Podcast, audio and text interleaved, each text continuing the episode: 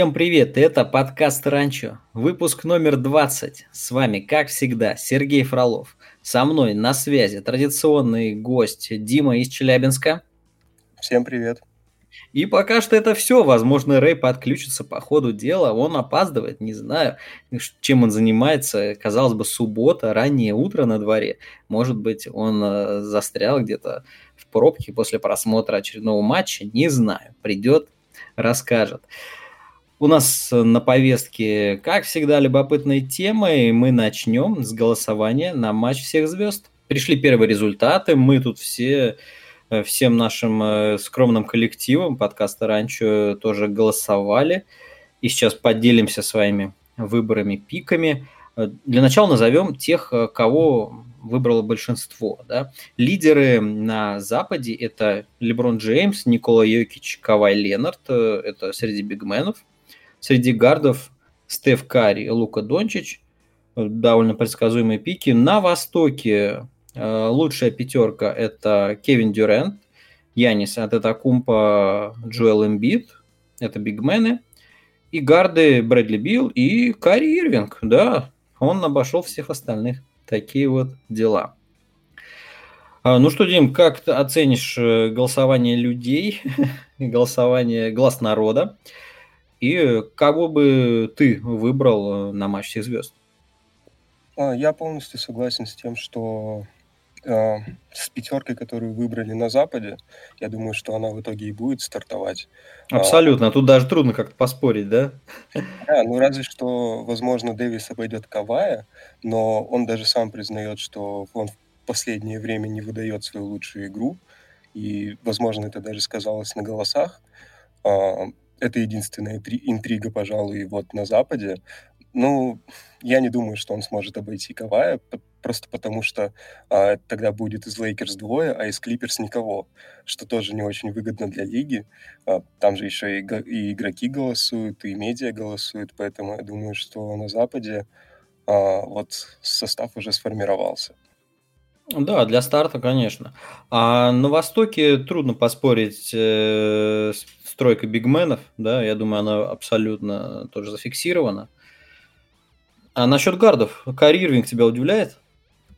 А, слушай, да, вот насчет гардов я вообще не согласен с тем, что Брэдли Билл и Кари Ирвинг будут стартовать. Я думаю, что должны стартовать а, Джеймс Харден и Джеймс, о, да, Джеймс Харден и Джеймс Харден. А, все мы знаем, что существует два Джеймса Хардена, один а, худой. Толстый и тонкий. Да, один да. по пустыням ходит, второй распаковывает мясные штуки всякие. А вот, а на Западе должен, стар... ой, на Западе, на Востоке должны стартовать Джеймс Харден и Джейлен Браун, а, на мой взгляд. Хотя я не удивлюсь, если в итоге вообще будет стартовать и Харден, и Ирвинг а, за счет голосов, потому что все-таки э, голосуют люди э, за них, ну, за ними закреплен 50% э, часть. Поэтому я не удивлюсь, даже если мы увидим всю тройку Бруклина в старте. Угу. Окей, ну а если назвать бенч, назвать скамейку, второй эшелон на матчах звезд, то кого бы ты выбрал? Я, я бы называл так. Ну, естественно, Харден. Допустим, Билл Харден, это был бы мой старт. А затем я бы Джелина Брауна взял. Ой, знаешь, наверное, за Коловина я взял бы еще одним, потому что в Чикаго это самая яркая звезда пока что в этом сезоне. А во фронткорт э, вот меня удивляют высокие места Батлера и Адебаю, которые нисколько пока что не соответствуют э, своему статусу по этому сезону. А вот Сабонис, Хейвард и, возможно, Рэндалл, вот э, им бы я вполне отдал бы голос. Тейтум немножечко много пропустил, э, чтобы попадать. Хотя, конечно, наверное, он попадет. Да, я думаю, что Тейтум-то точно должен попадать, э, потому что он все-таки главная звезда Бостона. Ну, по крайней мере, так преподносится во всех медиа. Хотя Джейлен Браун ему не уступает, как минимум, на мой взгляд. А что касается запасных, смотри, там 7 мест, да, получается? Всего же, да, 12 человек в э, All-Star. Ну, 12 человек. А, ну, получается, двух еще можно добавить. Ох, ну, Колина Секстона я бы взял, на самом деле. Ну, и Симмонса, потому что Фил это все-таки здорово идет.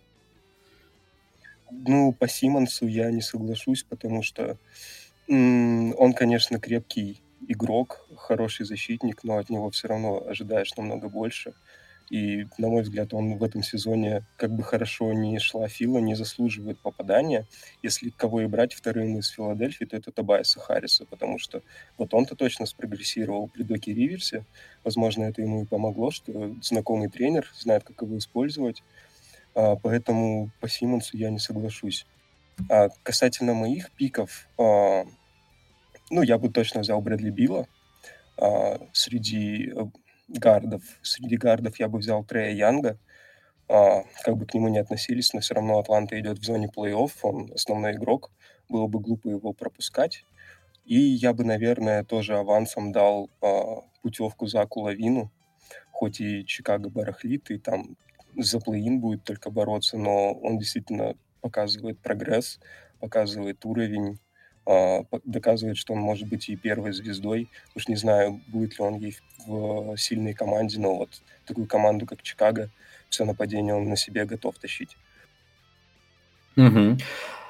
А на Западе там тоже есть сюрпризы. Ну, в голосовании болельщиков на десятом месте попал Кармело Энтони. Это мы отметим как, такая, как такой прикол. Э, так же, как и Клей Томпсон на десятом месте среди гардов. Ну, это забавно, забавно. А на бенч, конечно же, на Западе стоило бы взять Пола Джорджа и Энтони Дэвиса. Э, нравится мне идея с Кристианом Вудом, но Брэндон Инграм все же вписался бы лучше. Криса Пола, безусловно, стоит взять, э, как минимум за заслуги, и свой уровень он держит, тут э, сомнений нет. Макколум заработал выход, заработал выбор на матчах звезд вполне. Это самый яркий старт сезона у него в карьере, так что заслужил, заслужил. Ну, естественно, Донован Митчелл как представитель э, Юты. Ну, и Лилард, по-моему, тоже. Я его, мы его не называли в стартовой пятерке, поэтому Лилард, естественно, его место, оно не вызывает сомнений. Да, Лилард однозначно должен быть э, на All-Star Game. Скорее всего, он даже должен быть, возможно, он должен проходить в старт уж не знаю, вместо Стефа или вместо Дончича, но прямо сейчас у него команда идет лучше, чем э, команда и Стефа, и Луки. А, вот, поэтому его кандидатура тут не обсуждается. А, немного удивительно видеть Джама Ранта на четвертом месте, с учетом того, что он сыграл всего там 9-10 матчей, по-моему. А, понятно, что это человек, который рано или поздно поедет на игру всех звезд, но явно не в этом году. И еще я бы отметил то, что и Пол, и Букер, а, тот факт, что они вот сейчас в одной команде могут помешать а, попасть и тому, и другому а, на игру, просто потому что а, голоса распределяются между ними, а не так, что, как в прошлом году, когда за Букера голосовали все фанаты Феникса. А, ну да, это влияет. Посмотрим. В любом случае, очень сильно на распределение голосования повлияет, повлияет голосование медиа, тренеров. Они, как правило, корректируют э, волю народа. В общем, типичная Америка, ничего удивительного. А что касается фронткорта на Западе, а также удивляет наличие Эндрю Уиггинса. Конечно, тут очень большую роль играет тот факт, что он играет за Golden State. А, за команду, где очень много фанатов и за которую традиционно голосует много людей. Сам факт наличия того же Клея, который ты отметил, уже о многом говорит. Но вообще из тех, кто тут есть, а, Зайн, Зайн Уильямсон на шестом месте, это тоже немного удивительно. Если кто и должен поехать из Нового Орлеана на игру всех звезд, то это Брэндон Инграм, потому что он все-таки более такой разносторонний игрок, и за счет него все-таки команда держится она, там, где держится. А, согласен, согласен. Инграм это первая звезда. Это как раз то, что будет скорректировано. Не знаю, наверное, попробуют Зайона тоже протащить, посмотрим. В целом я не буду сильно возражать. А, Все же это такой немножко вопрос предпочтения, вопрос зрелищности удивляет, что из Юты всего лишь один человек появился в этих списках, это Донован Митчелл, потому что Руди Габер однозначно должен быть где-то тут, хотя бы вместо Кармела. И еще я бы отметил Майка Конли, который стал тем Майком Конли, ради которого Юта его, за него отдавала активы. А, и вообще Майк Конли на данный момент является, как говорят, э, лучший игрок, который не был на матче всех звезд. И было бы очень символично, если бы вот он уже в таком достаточно зрелом возрасте все-таки получил свое первое приглашение. К тому же Юта идет очень сильно, и, в принципе, они точно заслуживают хотя бы двоих людей в, на игре всех звезд.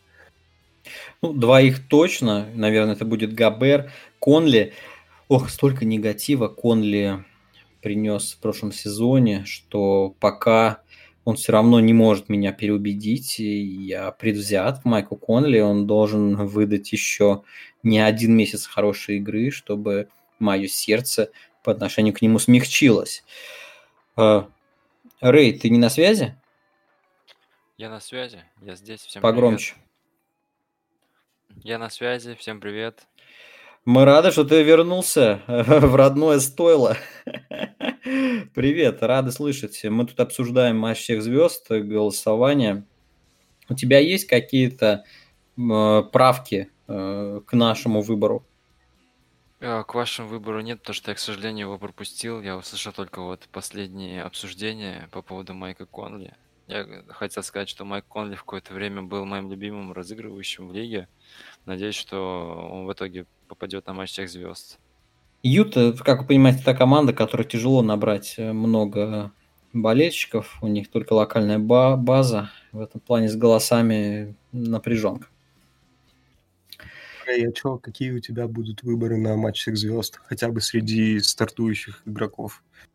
Ой, блин, ну это вопрос непростой. А, так, э, скорее всего, у меня будут такие попсовые выборы, очень похожие на то, что сделали болельщики, без каких-то там Клейв Томпсонов. Вот, ну, давайте так, что первое в голову придет мне? Так, а, Запад, фронткорт Никола, конечно же, Пол Джордж и Брэндон Ингрэм – согласен тут с тобой, что должен съездить и показать себя. Пусть будет в старте для меня. А из защитников э, Лука, конечно же, мой любимый. И Си-Джей Макколом обязательно. Вот, он в этом году, конечно, очень монструозно играет, по-моему. Если бы он еще играл. Ну, сейчас отдыхает. Да не, хороший, это играл. хороший пик, согласен. Угу. Ну, давай по Востоку быстренько. По Востоку, ну, конечно же, это будет преступлением не выбрать Кевина Дюранта. Это, блин, получается один единственный пример игрока, который после такой травмы вернулся на тот же уровень. Ну, мы не будем говорить про защиту, потому что, в принципе, мы ее пока не видели в исполнении Нетс. Посмотрим, как это будет выглядеть э, в плей-офф, но без Дюранта невозможно провести э, матч всех звезд. Конечно же, Джоэль Эмбит был великолепен в этом году. И, наверное, Сабонис тоже удивил. Пусть будет он. Э, из гардов Брэдли Билл и Колин Секстон. Пусть будет Колин Секстон. Тоже запал в сердечко в этом году. Ты заявил свой выбор как попсовый, и то, что выбрали фанаты, а на самом деле у тебя так а, довольно много внезапных пиков.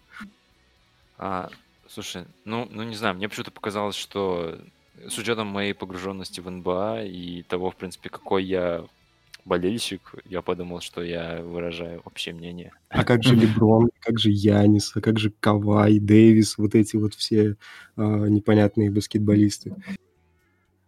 Ну, ты сам ответил на свой вопрос. Не, ну, Леброн-то понятно, он и без меня поедет. У него, наверное, там... Я не смотрел точные цифры, но, скорее всего, у него там больше всех голосов опять. У Дюранта чуть-чуть побольше. А, ну вот, заслуженно. С э, Янисом, ну, не знаю. Ну, блин, честно, пока Янис как-то меня разочаровывает, ну... Возможно, это, конечно, идеальный игрок для того, чтобы посмотреть его на матче всех звезд, как он там прыгает, бегает, э, делает свои негростепы с середины площадки, но, не знаю, те ребята, которых я перечислил, на мой взгляд, будут поинтереснее, да и позаслуженнее. Угу. Хорошо. Давайте не будем долго слишком эту тему педалировать, поговорим лучше про реальный баскетбол. Матчи звезд это все же такой мини-аналог MVP или мини-аналог пятерок All-NBA. Только пятерки All-NBA выбирают неизвестные люди в спортивных костюмах или в малиновых пиджаках, не знаю уж, кто что носит. А матч всех звезд э, составы выбирают простые болельщики на 50% хотя бы, поэтому это более интересно. Мы, Сам... не будем, мы, мы не будем говорить о том, что NBA США с ума вообще, в принципе, с тем фактом, что они решили организовать все-таки эту игру и провести ее, хотя изначально не планировали. Да, Дим, э, мы вообще любим констатировать очевидности в нашем подкасте. Это не, это не первый, не последний раз. Э, конечно, посреди эпидемии ковида НБА решила собрать всех э, звезд и одним ударом отправить их э, на contact tracing и safety protocol, да, то, что по-английски. Действительно, если потом выяснится, что у Дюранта какого-нибудь или Хардена был э, друг или подруга, у которых был положительный вирус, то мы моментально выведем всех all-star ов лиги из игры. Это гениальный план, в общем-то, ничего лучше придумать сейчас нельзя скорее всего, у Хардена будет знакомый, у которого сифак, и это тоже повлияет на ситуацию в НБА. Но на самом деле, э, если честно, я считаю, что это, в принципе, неплохой мув со стороны лиги, потому что, по-моему, это такой, знаете, небольшой намек э, чернокожим ребятам о том, что солнце еще высоко, и все-таки лигой владеют не они. Поэтому матч всех звезд будет.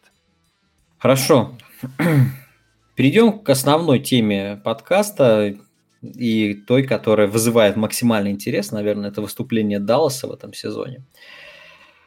Ой, пройдемся как следует по Далласу. Тем более вот у нас там Лука Дончич э, набрал кучу голосов, безусловный стартер All-Star Game, один из самых популярных игроков лиги. В России, наверное, самый популярный сейчас игрок НБА. Э, с ним еще и Парзингис, команда европейская, команда белая, такая интересная команда, которой многое прочили, прочили блестящие перспективы. И вот сейчас эта команда идет предпоследней в западной конференции. Всего 9 побед. И начинается паника, начинаются э, странные идеи вроде того, что о, они, кажется, метят в лотерею, им надо кого-нибудь менять, Парзингис не тот, все не то, защита не та, ну, в общем, полный ахтунг и аларм. Есть у нас и вопросы. Э, поступали к подкасту по поводу Далласа. Витя спрашивал, в чем, главный, в чем главная проблема Далласа? Ответ защиты не принимается. А, что-то еще? Не, по-моему, про Даллас, ну, мы это анонсировали как, как э, главную тему, поэтому больше вопросов про Даллас не было. Но вот давайте поговорим. Ответ защиты не принимается про Даллас. Все верно, потому что защита у Далласа и не изменилось. Посмотрим defensive rating, идентичный прошлому сезону. Ничего толком не поменялось. И когда говорят о том, что Джош Ричардсон какой-то не такой, он пока что ничего им не добавил в защите, ну и ничего и не ухудшил. Come on, они потеряли Сета Карри. Сет Карри был всего лишь э, пешкой в защите, которая не играла особой роли. Вот нападение немного другое дело. Но и это не основная причина проблем Далласа. Основная причина это всего лишь отсутствие игроков из-за ковида, из-за а, протоколов безопасности, отслеживания контактов и всего остального. Посмотрим на то, как они играли. Ведь в начале сезона, помним, какая была яркая победа над Клиперс у Далласа. И дальше они шли, в принципе, более-менее с рейтингом более 50% по победам. А, а потом что случилось? Повылетали игроки, не было Парзингиса, не было Джоша Ричардсона, не было Макси Клибера, э, даже Фини Смита не было. Ну, и на чем мы говорим? Серия из шести поражений началась с поражения от Хьюстона, где в старте выходил Джош Грин. Джош Грин, Карл. Да, на самом деле тот факт, что они потеряли много игроков, это очень сильно по ним ударило. Мне кажется, это самая невезучая команда в плане а, вот ковида и всего вот этого вот, потому что многие команды просто отменяли матчи. но у Далласа так получалось, что у них все равно набиралось нужное количество игроков, и у них по факту отменили только один матч. И у них в ротации, в основной ротации играют такие игроки, как Трей Бёрк, как Джеймс Джонсон, как Уилли Колли Стайн. По-моему, это вот все, все вот эти люди входят, входят в топ-5, в топ-6, по-моему, по сыгранным минутам у Далласа. И чему мы удивляемся? Эти люди должны играть по 10, по 15 минут за матч, но точно не быть игроками основной ротации с очень важной ролью в команде. Да, Джош Грин, Вес и Вунду. Все эти игроки получали большие минуты. А, а как мы можем оценивать выступление Далласа всерьез э, ну, в этих матчах? При этом, если мы посмотрим э, на те игры, где состав был более-менее нормальный, игры с Парзингисом, то мы обнаружим близкие поражения от Денвера, близкие поражения от, Хью, от Феникса, от Феникса. Последний был у них doubleheader э, с Фениксом, где Дэвин Букер забил победный мяч э, там буквально за полторы секунды, по-моему, до конца. Букер забил, но Букер не первый раз тащит в клатч. Окей, это Букер, это суперзвезда. Мы уже много раз говорили о том, что Букер будет решать. Вот он и решил. Далласу не повезло в той игре. После этого они раскатали Атланту в чистую. И затем вот только что у них была провальная эта игра с Голден Стейтом. Но штука в том, что эта игра с Голден Стейтом мне очень понравилась. Мы вчера обсуждали, Рэй, да, на что это было похоже? Это было похоже на матч всех звезд Лиги ВТБ, верно? Да, да достаточно специфическое зрелище, я бы назвал. Там не было защиты, в принципе, там ну и особого мастерства тоже не было. Там не было аналогов Яниса, Леброна или Пола Джорджа. Вместо этого там были э, спектральные версии Андрея Вранцевича или Кристопса Парзингиса, Диму Кулагина или Луки Дончича, да? Да, сильно-сильно это все, конечно. А с, другой, а с другой стороны был Стеф Карри, он же Азия Кэннон, по версии ВТБ. Ну и все в таком духе. Это был трэш-матч, ребята. Когда вы смотрите бокс-скор, занимаетесь бокс-скор аналитикой, когда вы смотрите хайлайты, поймите, это был трэш. Там не было баскетбола. Это худшее, что есть в НБА, когда матчи проходят абсолютно вне соревновательном режиме. Когда просто бегут туда-сюда. Это вот, знаете, хейтеры НБА, фанаты Евролиги, они, у них аргумент можно услышать, что НБА это просто бегают э, чувачки без защиты, без тактики и пуляют мячик. В случае с игрой Golden State Dallas так и было. Увы, так и было. Причем я бы отметил, что в первой-то половине Даллас нормально держался, когда у них залетали броски. То есть, когда у них э, попадали вот этих э, их... Блядь, то есть, когда у них попадали открытые трешки, которых они очень много создают, но почему-то не попадают, тот же Джош Ричардсон, тот же Парзингис еще не очень хорошо э, вошли в игру, э, вот, и поэтому они из-за этого много упускают, в принципе, по другим матчам. А с тем же, с тем же Golden State в первой половине у них хорошо летело, и они держались на плаву. Да, там они 150 очков, по-моему, на двоих забили за первую только половину, и это уже о многом говорит. Но целом... самая результативная половина а, в этом сезоне, первая половина в этом сезоне. Да, и я поэтому по Далласу не особо испытываю каких-то тревог. Я думаю, что они еще найдут свою игру, они наконец-то сыграются, они смогут полноценно проводить тренировки в полном составе. И броски все равно у них будут лететь лучше, чем сейчас.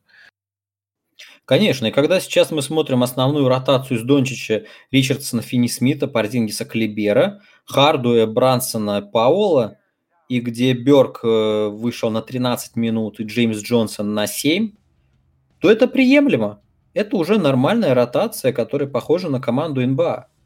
Я абсолютно убежден, что с этой ротацией результаты Далласа вырастут. Да, сейчас они идут 9-14, они выровняются не нужно наводить панику, не нужно раньше времени, в общем, хоронить Даллас. Поэтому ответ будет ни защита, ни нападение. Есть сочетание обстоятельств. И даже Кристопса Парзингиса особо ругать не хочется.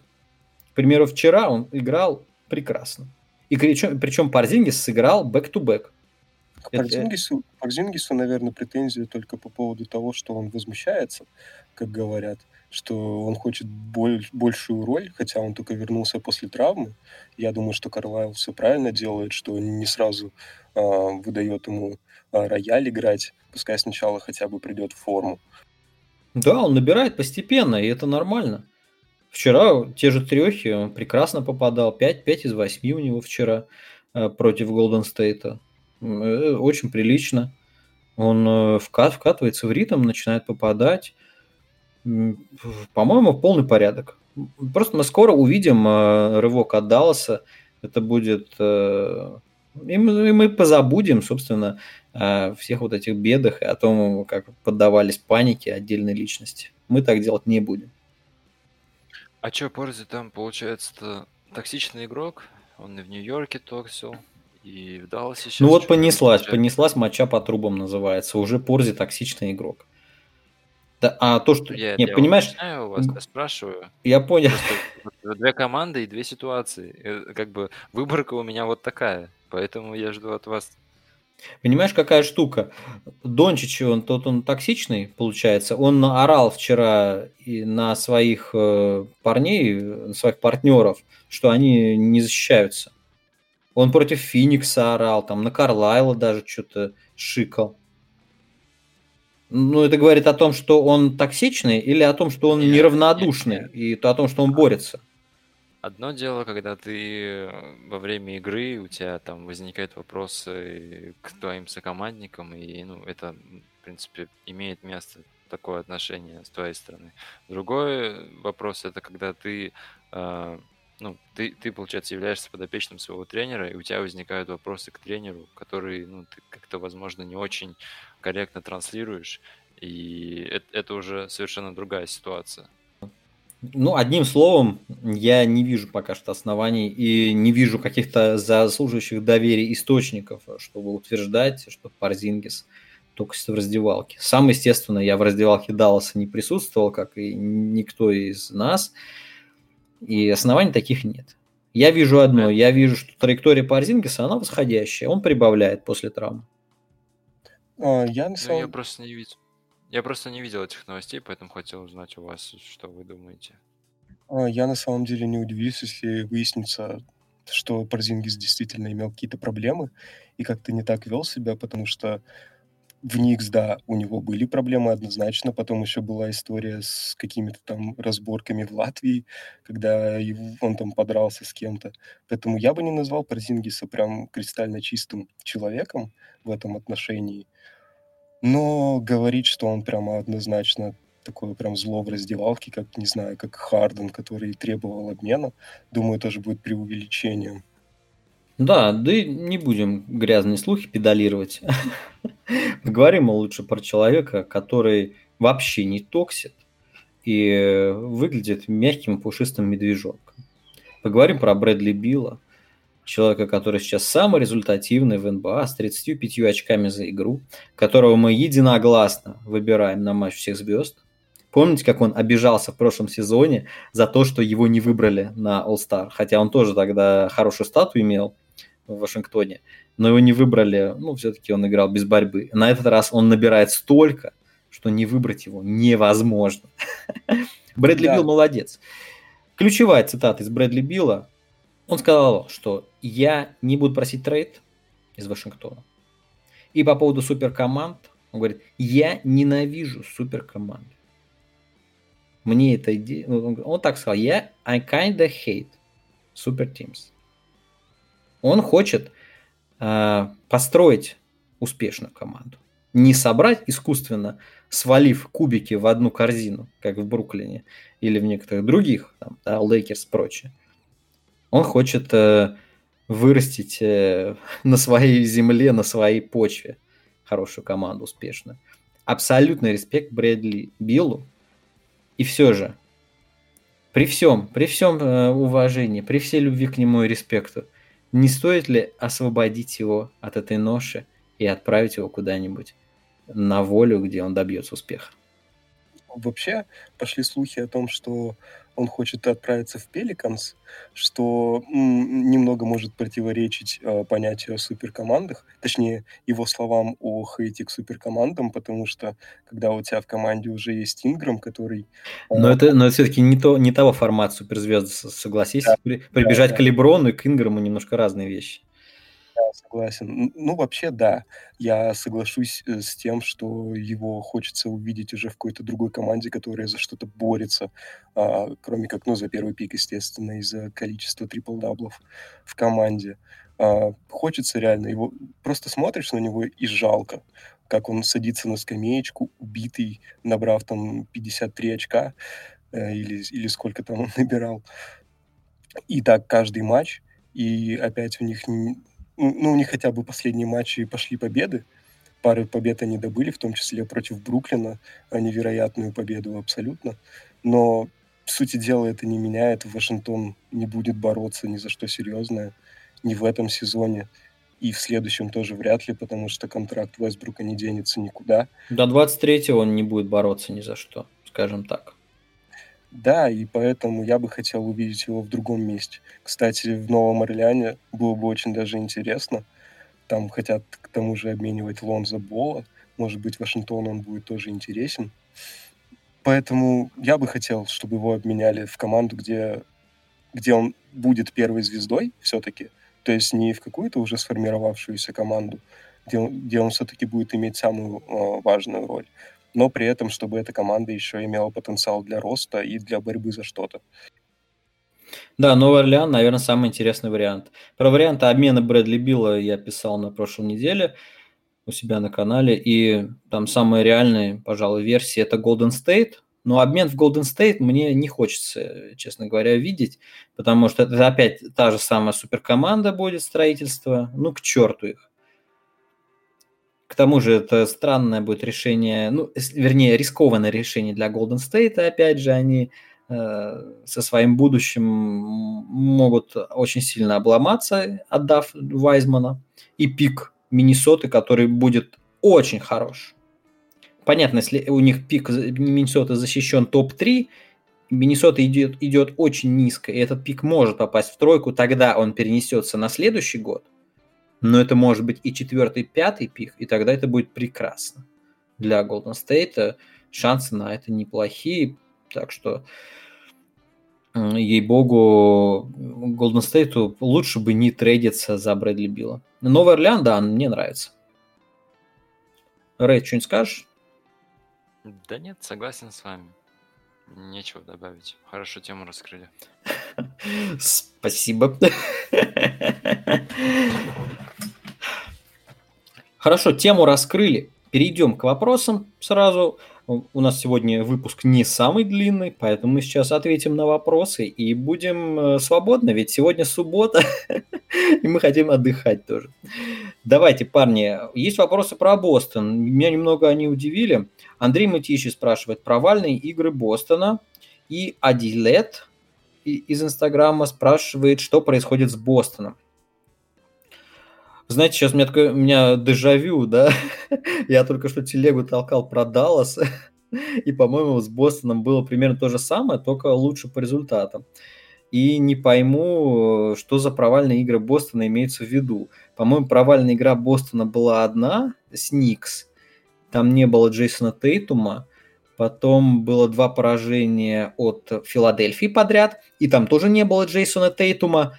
А потом Бостон играл вроде бы неплохо, проиграли там в одно очко Лейкерс, и в остальном, честно говоря, я не вижу повода для беспокойства. Дим, как тебе Бостон? Я с тобой согласен по поводу того, что я тоже не вижу повода для беспокойства. Тоже команда очень сильно подкосили травмы. Тот же Смарт не играет, например, не только Тейтум пропускает. И тот факт, что они сегодня Клиперс обыграли без Джейлона Брауна и без того же Смарта, тоже о многом говорит. А, не вижу повода абсолютно для беспокойства. У них еще есть это огромное торговое исключение, которое они будут использовать однозначно там. Насколько ну, вот его тяжело использовать-то. Да, почему? Не, они, они могут взять за него типа Редика, да, э, это обсуждалось, но это все равно не на полную. На полную его использовать тяжело. Да, просто потому что нет такого контракта, который в него влезет. А, вот. Ну, просто я это к тому, что у команды еще есть а, ресурсы для усиления, и, в принципе, они и так хорошо идут по сезону. Да, там были обидные поражения, но как с теми же Лейкерс, например, да, когда Кемба не попал buzzer, и я не знаю, я не знаю, по поводу чего можно вообще беспокоиться в Бостоне сейчас. Да я думаю, тут ответ простой. Карма Дэнни Энджи. И тот грузовик, который не доехал до Айзея Томаса, тот грузовик с деньгами, он сейчас вот материализуется. А у нас вопрос э, как раз про Айзея Томаса. Ты как чувствовал, да? Винс OG э, задает вопрос, вернее пишет непопулярное мнение. Айзей Томас 100, 175 сантиметров, имеется в виду рост, в прайме был лучше, чем Айверсон. А как вам наброс? Да, наброс очень жирный. Жир. Э, но как? вот даже не знаю, как, как прокомментировать. Не пиши больше нам, пожалуйста, Не-не-не, пиши. Э, но штука в том, штука в том, что Азия Томас, да, у него был прайм очень хороший, но если мы сравним такой же прайм, да, Айлена Айверсона образца 2001 года, точно так же, как Айзею Томаса 2017, то это все равно разные галактики э, с точки зрения звездности, с точки зрения уровня игры. Айверсон это прям магия. Ну, не знаю, для меня это может быть детские воспоминания, но Айверсон это, это легенда, это опять же, highlight, старая добрая highlight-аналитика, да, аналитика игры Айверсона. Много ли я видел полных матчей Айверсона? Конечно, нет, их было особо негде смотреть. Или это аналитика по NBA Live 2001, в которой я очень много играл. Это была моя первая игра э, NBA Live, вот я помню, NBA Live 2001. У меня еще, ну раз уже, да, время ламповых историй, э, почему бы и не сейчас. У меня тогда появился, вот у меня был уже компьютер, но был экран LT такой выгнутый на 14 дюймов. Маленький, на 14 дюймов, представляете? И выгнутый такой очень сильно, выпуклый. И вот э, у меня появился новый монитор, мне купили, э, плоский. Тоже LT, но плоский, 17 дюймов. И я, помню, запустил на нем вот NBA Live 2001, и выпал в осадок, когда увидел Алонза Морнинга, огромного, круглого такого. Как настоящий, да? Мне казалось на тот момент, что это фотореалистичная картинка. Если сейчас посмотреть скриншоты, то это смешно. На тот момент мне казалось, что это просто видео из НБА. Настолько это впечатляло. Э, это круто, и это как раз время Айлена Айверсона и его прайма. Ну, сравнивать Ален Айверсон в прайме – это один из лучших э, игроков истории, и его MVP сезон 2001 – это вообще один из самых ярких сезонов в истории, пожалуй, тоже. А самый яркий сезон Азии Томаса даже не самый... Он в свой самый яркий сезон даже не был самым ярким игроком в лиге. Поэтому, ну, что ты еще скажешь? Возможно, стоит упомянуть то, что Али, Ален Айверсон и его MVP-сезон считается самым неэффективным MVP-сезоном. Ну, ну, я не знаю, насколько это портит, конечно, всю картину. Конечно же, ни в какое сравнение Айверсон и Томас не идут, хотя бы потому, что у Айверсона прайм длился сколько. Даже не знаю сколько, но точно не один год, как у Эза и Томаса, который сразу же поломался, и все, и его прайм закончился на этом. Но, не знаю, возможно, тут можно зацепиться за то, что Айверсон был единственным игроком и брал все броски мира на себя, а у Айзеи все-таки была команда какая-то. Но, не знаю, по-моему, все равно это просто абсурдное сравнение, а, вот, сравнивать Томаса и Айверсона. Ну, по поводу бросков тоже это и в обратную сторону работает. У Айзей какая команда была, и Айверсон с Мутомбо выходил в финалы, если я не ошибаюсь. Да, да, факт, конечно. Ну, я не знаю, конечно, что было бы с Томасом и в том сезоне, если бы там не смерть сестры, если бы не травма. дошли бы они до финала или нет. Но даже если бы дошли, думаю, это мало что меняет. Это ничего бы не изменило. Даже если бы они каким-то чудом проскочили Леброна, хотя тот Кливленд был еще вполне хорош. Э, в семнадцатом году Кливленд был даже, наверное, лучше, чем 16 Это, кстати, мнение, вот я Билла Симмонса буквально слушал недавно, он то же самое говорил. И, в принципе, ну да, да, Кливленд 17 был хорош. И затем, затем их в любом случае ждал супер-пупер Голден Стейт с Кевином Дюрантом, поэтому, естественно, ничего у них не вышло бы. Это был просто не тот год, где можно было бороться за титул. Такие дела. Вопрос. They call me Pip спрашивает, почему Портленд все еще не уволил Стотса? И второй вопрос, ну, в принципе, связанный. Почему Роберт Ковингтон настолько деградировал в своей игре и стоит ли его затрейдить? Ну что там Портленд? Пора, пора наказать их за, да, за надежды э, пустые. Помню, как к нам приходил Артем из Basket Journal и ставил Борнет на первое место.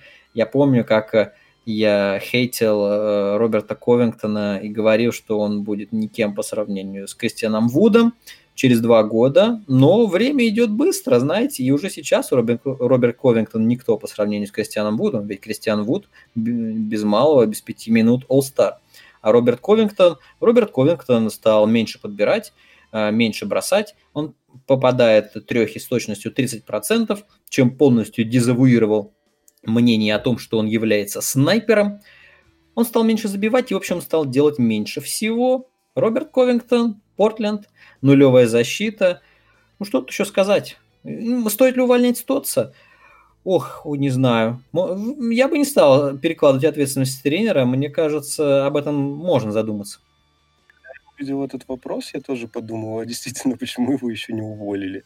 А, если искать причины, то, возможно, а, они заключаются в том, что в Портленде же типа как бы ценят вот эту вот культуру, вот это вот братство и все такое, поэтому они не обменивают того же Маккаума, хотя можно было бы найти кого-то более подходящего для Лиларда. И, в общем-то, да, Стотс не смог выстроить защиту никакую, хотя вроде бы как бы подвезли защитных кадров – того же Джонса, того же Ковингтона упомянутого. Поэтому я думаю, что Стотс-то как раз-таки уже натренировал на увольнение. И не знаю, чего ждут в Портленде. И вот это вот их а, постоянное состояние а, того, что они как бы на что-то претендуют, они где-то там рядом с топом, где-то в середине. И вот и все это держится, естественно, на Лиларде и на Макалуме. И я не знаю, действительно не знаю, на что смотрят в Портленде и почему. Возможно, они просто не хотят делать следующий шаг, но это увольнение действительно напрашивается. Может быть, это будет тот случай, когда мы снова предскажем увольнение тренера, и через пару дней после записи подкаста мы узнаем об увольнении Стотса. Я... Следите за новостями, нам не, при... нам не привыкать предсказывать такие вещи. Прям как тетрадь смерти, только подкаст увольнений. Да, в подкасте сказали уволить, все. Да, я думал, что этот сезон ему еще дадут посидеть на мостике, там что-то подвигать руками. Но... А уже бессмысленно. Уже да, видно, да, уже, уже видно, что никакого смысла, уже все, сезон смысла не имеет. Как обычно, первый раунд и отдыхать. Может быть второй, не дальше. Ну, если как-то фартанет еще, может быть. Но в любом случае не дальше. По поводу вопроса, стоит ли затрейдить Ковингтона, я на самом деле не уверен, что за него можно что-то отдельное получить сейчас. Да, сейчас за него отдали первый пик, э, пик первого раунда. Сейчас за него особо ничего не получить. Потому что он, потому что он деградировал, черт возьми. Поэтому его цена сейчас на минималке. Да, и еще, кстати, по поводу Ковингтона, а, Серега сказал по поводу того, что развеялся миф по поводу его снайперских способностей. Я бы еще добавил то, что защитник он тоже все-таки не очень хороший, по крайней мере индивидуальный. Даже если мы посмотрим прошлый плей-офф, когда он играл еще за Хьюстон, то в первом раунде а, в серии с Оклахомой, даже в том же седьмом матче в концовке, все, э, ну, Хьюстон любил размениваться тогда, и все, абсолютно все атаки шли в Ковингтона, все разменивались на него, тот же Крис Пол постоянно искал себе Ковингтона, чтобы атаковать именно через него. Вот, поэтому это еще один миф, что Ковингтон хороший защитник. Он, он хороший командный защитник, он там знает, как на подстраховку выйти, куда руки свои сунуть и все такое. Но как индивидуальный защитник, с которыми, кстати, у Портленда как раз-таки проблемы, он все-таки не дотягивает до хорошего уровня. Да. Ну, может, может в этом как раз-таки косяк Стотса, что эм, ну, есть же определенные игроки, ну, вот как пример Ковингтон, которые в системе очень хороши, потому что в Хьюстоне, ну, вроде как было единогласное мнение, что это игрок, отлично подходящий системе Хьюстона, и который, в принципе, доказывает это своим вкладом в игру. в Портленде, возможно, не до конца Стотс доработал и с физручеством своим э, сломал карьеру Роберту. Ну, он в любом случае успел получить денег, поэтому карьера не сломана. А, но сейчас, да, сейчас его ценность и наше мнение, оно не является каким-то супер неожиданным о его способностях, потому что сейчас все абсолютно разочарованы защитой Портленда. Она не дотягивает ни до каких стандартов. Сделать ставку на прокачку защиты, подписать защитных игроков и получить защиту еще хуже, чем была, но это, это даже если постараться, так не сделаешь. Это ну вот как? Это прям талант. Еще роль сыграла, конечно, травма Нуркича, который никак не может в себя прийти. Но она была и в прошлом году. То есть в этом плане, по сути, ничего не поменялось. Да, и с лавки у вас выходят Кантер и Кармела, а это сразу две пробоины в защите в любом случае. Кстати, да, в этом ты знаешь, Кармела по-прежнему выходит. Э, в прошлом году это я мог это понять как некий пиар-проект, когда подписали Кармела. К тому же тогда у Портленда был совсем пустой ростер. Им нужно было хоть кого-нибудь выставить. Там травмы очень сильно заели. Опять же, за Коллинса тоже всегда сломанный, вечно больной, вечно с травмой. Подписали Кармела, и он что-то там выдал Э, это было очень сентиментально, очень приятно для многих из нас. Но идея Стотса, что Кармела будет э, полноценным игроком ротации, которым продолжает придерживаться и сейчас. Кармела, получающий средние броски, ему дают мяч в пост, забивает он практически ничего оттуда, все мажет. Ну, Понимаете, я смотрел Никс, и тогда уже дать мяч Кармело, это означало потерять мяч, да? Э, при, принести минус. Минусовым он был уже тогда, когда сдал, когда минул его прайм, и он был минусовым тогда, он был минусовым в Хьюстоне, и в Портленде он, естественно, не стал плюсовым. А с чего бы вдруг? Тем более эффект новизны прошел. И, ну, чем скорее они избавятся от Кармела, тем лучше. Вместо Кармела на лавке работать с молодежью, участвовать в тренировках, рассказывать веселые истории, а но не играть. Он уже не игрок. Ну, хватит уже издеваться. Игрок, но он ролевой игрок. Его можно выпустить там на 10-15 минут, когда нужно попасть в пару трешек, когда, короче, в garbage time, когда просто уходят люди из стартового состава, который набирает очки. Но он не ролевой. Это, понимаешь, что значит ролевой? Это 10-11 игрок ротации, который да, выходит да. в мусорное время. Или когда у кого-то там, ну, не летит, что-то еще, какие-то проблемы. Ну, тогда он может попадать в состав. То есть это такой Джеймс Джонсон. Да, черт возьми, вы же не говорите, что Джеймс Джонсон это надежда и опора. Ну, сколько можно? Джеймс Джонсон даже поздоровее будет, чем Кармела на данный момент поинтереснее. И менее дырявый. Да, да. Последний вопрос. Последний вопрос. Витя спросил нас. Будь вы ГМ Миннесоты, что бы вы делали на горизонте ближайших двух-трех лет, чтобы вытащить команду из дна хотя бы в середнячков? Ориентир Орландо хотя бы. Болею за Волков 15 лет, но просвета не вижу. Ой, Витя, сочувствуем. Да, 15 лет, наверное, начал болеть еще во времена Кевина Гарнета. Э, конечно, в, в то время Миннесота, ну, она никогда не была сильной, но, по крайней мере, там был Гарнет, это был яркий игрок. Да, можно было начать болеть. И с тех пор Миннесота много раз пыталась начать заново. Помню, когда я писал про э, работу Рика Адельмана в Миннесоте, про то, как они перестраивались вокруг э, Кевина Лава, и как у них ничего не получилось. Потом они взяли, рискнули, обменяли на Уиггинса. С Уиггинсом тоже ничего не получилось.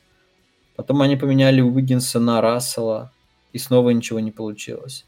Правда, непонятно, на что они всерьез рассчитывали. И можно ли построить успешную команду, если вы будете слушать свою звезду? Хьюстон попробовал послушать свою звезду Джеймса Хардена э, с, с обменом Вестбрука. Вот примерно тот же самый косяк был у Миннесоты.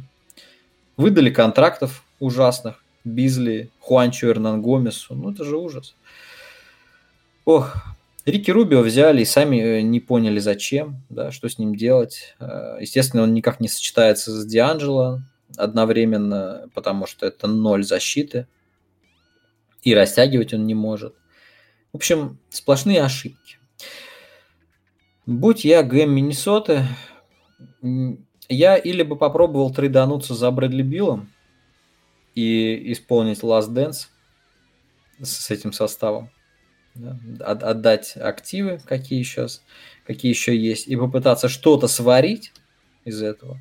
Ну, или уже плюнуть и взрывать. В целом, серьезных ожиданий у меня от команды с главными звездами Расселом и Таунсом уже нет. И, наверное, говорю, может быть, последнюю попытку стоило, стоит предпринять радикальную. Боюсь, что медленно, а с надеждой на то, что Эдвардс там во что-то вырастет или еще что-то, ну так это не сработает. Рэй, ты скажешь? Да, если хотят быть как Орландо, то нужно обменять Ката на Вучевича с доплатой со стороны Орландо, если такое возможно. И, в принципе, мне кажется, этого хватит, чтобы побороться за восьмую строчку. Иде, идеально на Фульца. Э, нет, нет, ну это уж ты совсем загнул. Фульц все-таки это будущий пятикратный МВЗ. Ты же его похоронил в прошлом подкасте. В сердечке он все еще у меня есть, поэтому верю. Ты видел статистику Кола Энтони? Ты, наверное, скоро забудешь про Фульца. Ну, Кол Энтони у меня во всех фэнтези-лигах, по-моему, почти есть. Так что, да, я, я в курсе, но все равно Фульц достоин своих шансов, которые ему продолжают давать. Окей, окей. Okay. А, а если про Миннесоту? Да нужно взрывать. Я не знаю, что они хотят с э, Карлом Антони Таунсом и Дело при всей моей любви к этим игрокам и не любви тоже. Эти двое вместе в одной команде, как основообразующие для побед, ну, это очень сомнительный фундамент. А, мне на самом деле стра- э, странно очень слышать то, что вы говорите. А, взрывать в Миннесоте, а что там взрывать? В чем, в чем суть взрывания? Это когда вы берете молодых игроков. Миннесота самая молодая команда, наверное. Кого им взрывать и, и куда взрывать? То есть... Понимаешь, молодых игроков, но они подписали Бизли и Эрнан Гомес. Это вообще не игроки. Бизли нормальный игрок. Ну, это обычный заурядный скорер, но он не соответствует своему контракту. Это мы еще посмотрим. Ну, я, я не знаю. Я, я на самом деле думаю, что Миннесоте пока не нужно никуда дергаться. Хотя я, я понимаю, что у них сейчас паника, они рассчитывали бороться за плей-офф, они одна из лучших команд на данный момент, но м- сначала я бы подождал того, когда вернется Таунс, чтобы все-таки посмотреть, как все это едет вместе с ним потому что начали-то они первые две игры с ним хорошо, и я не знаю, насколько это действительно э, большая выборка, она, естественно, маленькая, но, возможно, есть надежда еще на его возвращение, потому что с ним это совершенно другая команда. А во-вторых, есть Эдвардс, который сейчас играет в старте, которого передвинули туда и дали ему э, более важную роль, и он вроде как начинает что-то там демонстрировать, и в этом тоже есть э, маневр для роста. Ну а если уж хочется каких-то радикальных перемен, то, конечно, нужно начать с того, чтобы уволить тренера. Он, очевидно, не тянет.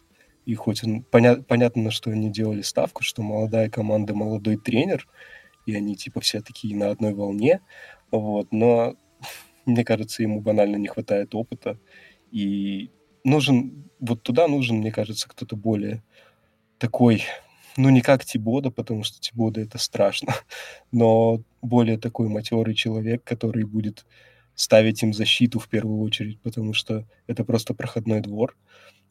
А уж с атакой, когда вернется Таунс, у них точно проблем не возникнет. Поэтому паника понятна вокруг Миннесоты, но все-таки стоит еще посмотреть на эту команду с Таунсом. Понимаешь, это не та команда, как Бруклин, где нападение э, сомнений не вызывает. Там действительно они могут, если что, перебросать всех. Можно пренебречь защитой. Вот Миннесоте нужно защит, защите учиться играть. Да, я согласен с тем, что Сандерс э, не справляется. По крайней мере, я не вижу какой-либо идентичности, не вижу какой-либо системы, которую он бы прививал. Не вижу того, что делает Бикерстав в Кливленде, что делает Тибода в Никс, и что делает, э, к примеру, в Мемфисе.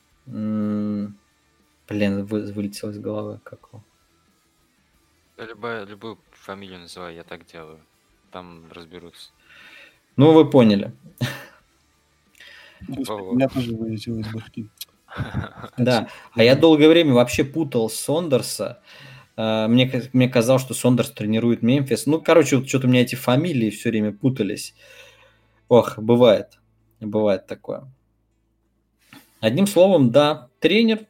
Тренер не справляется. Тейлор Дженкинс, да, все верно. Ну, вот вылетело, вылетело. А, причем Тейлор Дженкинс мы же его так хвалили, я называл его тренером года в прошлом сезоне за отличную работу. Просто это тоже молодой тренер, и тоже у него опыта не было, ну, кроме опыта работы в, в системе Сан-Антонио. И он отлично справился. Сондерс явно этого не делает. Это как Фитцдейл. Тоже вроде бы тренер, который что-то успел показать в Мемфисе. Ну, нет, с молодыми он фундамента не выстраивает. Лучше сразу выгнать и взять того, кто будет работать от Адама, а, ставить э, базовые вещи. Таунса, конечно, ну, тут такое дело тоже. Как, как взорвать? А кого тут взорвешь? Рассел никому не нужен. Таунс, да, актив. Что, Таунса на пике? Тоже как-то... Опять в ту же реку. Опять то же самое, да, да, да. Опять 25. Играть с Эдвардсом и Расселом, с Назом Ридом тоже как-то это все. Ну, они как-то прям максимально странная ситуация с Миннесотой получается. Они себя вогнали вроде как в тупик, но при этом вроде как все не так уж и плохо, ну, судя по, по фамилиям, по, по именам, по активам, каким-то вот таким основным, но при этом все равно не ясно вообще, что с этим делать. Как будто бы это может работать, но в Миннесоте активы портятся. Рубио портится, Рассел, ну, он начал портиться еще в Голден Стейте, сейчас тоже его цена невелика. Э, Бизли с таким контрактом, ну ладно, он что-то скорит хорошо. А Хуанчу кому нужен? Кто-нибудь даст что-нибудь за Хуанчу? А ему выписали не самые такие деньги маленькие, вполне себе. Ох. В общем, да. Им, им, им очевидно, нужен какой-то обмен, потому что им нужен форвард, который может защищаться вот, вот чего у них точно не достает, так это нормального оборонительного игрока в переднюю линию, который будет почищать за Расселом, за Таунсом, и на котором, в принципе, будет держаться вся оборона. Аарон Гордон, езжай в Миннесоту. Неплохой вариант, да. Можно даже не на Вучевича менять, да, а на Гордона. Да, кстати, приблизит к Орландо, как хотел Витя. Угу. Роберта Ковингтона можно забрать, он сейчас...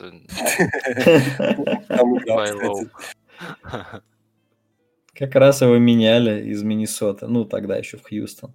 Ну, можно, можно его на Рубио как раз-таки обменяться, скорее всего, одного уровня актива теперь. Ну, кстати, да, близко, наверное. Наверное, близко. С Миннесотой все сложно, конечно. Тут э, наворотили дел. И кстати, та фраза, когда ты говоришь игрок, чтобы почищать за Таунса. А что это за франчайз, что это за звезда такая, за которую надо слюни вытирать? Представляешь? Не. И да, и, и кто у нас Джеймс Харден? И сколько у него титулов? А? В качестве первой звезды. Сейчас, вот, вот он ушел на третий план. Перестал бросать, почти без стебеков. Он сейчас как третья звезда играет э, в Бруклине. Хорошо, Стеф. Стеф? Ну, окей, окей. Бывают, бывают такие звезды. Ну, кстати, Стеф э, не является полноценным, так сказать, франчайзом, на котором можно построить. Убери Дреймонда, и Голден Стейт можно выносить. Все, до свидос. Ну, вот такой игрок и нужен в Миннесоту, я же тебе про это и говорю. О, может быть, на Дреймонда сменяться? Кстати, да. Кстати, да. Вообще вариант. Угу. Я думаю, что Дреймонда не отдадут, в принципе. Не, без вариков. Голден Стейт так не поступит с Дреймондом, я так думаю. Да, это чисто так, по этическим соображениям будет. Не Камильфо, хотя Дреймонда, Дреймонд он же сильно сдал. В принципе, в розыгрыше еще более-менее, а в остальном сдеградирует, хотя не такой старый. Так что тоже стоимость, а, учи, а контракт у него вполне себе такой чувствительный. Вот. Хорошо. Кажется, мы на сегодня все разобрали. Э, все обсудили. А, стоп, мы про Сан-Антонио не поговорили. Слушай. Наплевать. Да. Ну, я, я просто скажу, что напомню, что я Сан-Антонио ставил в топ-8 во время наших предсказаний. И сейчас они, по-моему, восьмерки идут. Пока да. Пока да. Отметим только, что никто из Сан-Антонио не попал в голосование на матч всех звезд. Сан-Антонио? Ну, а кому там? Да, Розану. Ну... Сан-Антонио? Сан-Антонио вообще странная команда. А, мне кажется, Попович каждый раз перед началом сезона думает, ну, блин, вот в этот раз точно все развалится, я спокойно буду пить вино и поносить Трампа но потом начинается сезон, и всякие рандомы, типа Келденов, Джонсонов, Лони Уокеров начинают нормально играть. А, или как это было с Дежонто Мюрреем. Который... Дежонто хорошо, да, играет. Ну, когда он только приходил в лигу, он же там приходил каким-то супер поздним пиком, и он сразу показал, что он отличный защитник, и что у него есть потенциал. И вот как-то за счет таких вот а, игроков, за счет того, что Дерозан еще продолжает играть, а не, не сошел с ума там окончательно от своих проблем. И как-то так получается, что Сан-Антонио всегда на плаву, и непонятно вообще для чего это, кому это надо, зачем это Поповичу. Вот очень странная ситуация, в общем. Да, хотя они идут восьмерки, но перспективы туманные, мягко говоря, учитывая стареющего, разваливающегося Олдриджа, стареющего, истекающего до Розена. Не очень понятно, куда дальше грести. Окей, будем наблюдать за Сан-Антонио, будем наблюдать за всеми, будем смотреть НБА. Не знаю, будем ли мы смотреть матч всех звезд, который планируют провести в первую неделю марта. Вот. Но до этого еще далеко. У нас э, будут еще выпуски. Мы каждые две недели будем стараться продолжать выходить. Ох, э, поэтому всем спасибо, кто написал вопросы. Спасибо за вопросы, ребята. Очень приятно получать реальные вопросы, отвечать по ним. Так и интересней. И заодно подкидывайте темы, которые вам интересны, потому что порой думаешь, а что же людям интересно услышать? Вот мы поддержим обратную связь и получаем это. Спасибо. Спасибо всем, кто дослушал. Спасибо ребятам за участие. Дима, Рэй. Прощаемся. Всем счастливо. Все будьте здоровы. Пока. Всем пока и не забывайте голосовать за любимых игроков, чтобы они попали на матч всех звезд. Именно ваш голос решает.